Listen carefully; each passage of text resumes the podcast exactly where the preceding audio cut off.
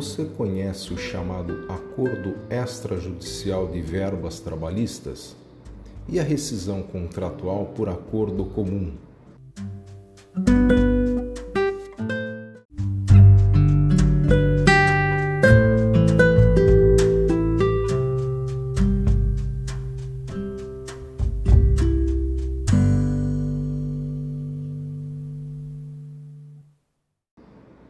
O acordo extrajudicial é um instrumento jurídico instituído pela Lei 13.467 de 2017, a chamada Reforma Trabalhista, e incorporou ao texto da CLT a figura da homologação do acordo extrajudicial, com efeito de coisa julgada.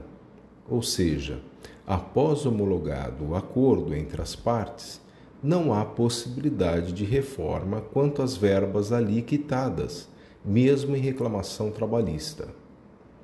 O artigo 652, a linha F da CLT, estabelece competência das varas do trabalho para a homologação do acordo extrajudicial, o que anterior, anteriormente não era possível.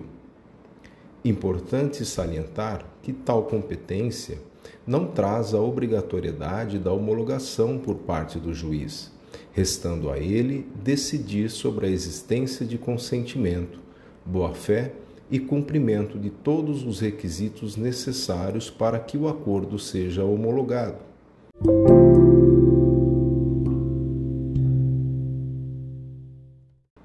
Para que seja possível a homologação do acordo extrajudicial, garantindo a idoneidade do pacto firmado, a reforma trabalhista trouxe o artigo 855-B, que preceitua a presença obrigatória do advogado, devendo as partes ser assistidas por profissionais próprios, distintos, no intuito de garantir a manifestação de vontade das partes, através de seus procuradores.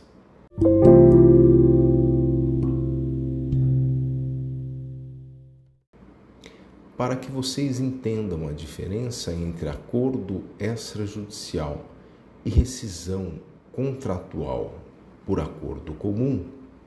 O acordo comum da rescisão contratual encontra-se previsto no artigo 484-A da CLT, que incluiu a hipótese de rescisão do contrato de trabalho por acordo entre as partes através do qual o empregado receberá por metade o aviso prévio indenizado e a indenização sobre o saldo do FGTS, que não será de 40%, mas sim de 20%, e receberá na integralidade as demais verbas trabalhistas, sendo que não o será permitido o saque do seguro-desemprego.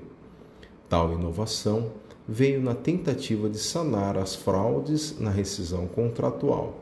E uma vez acordado dessa forma pelas partes, não há necessidade de provocação do judiciário para sua homologação, podendo ser realizada diretamente no ato da rescisão junto à empresa.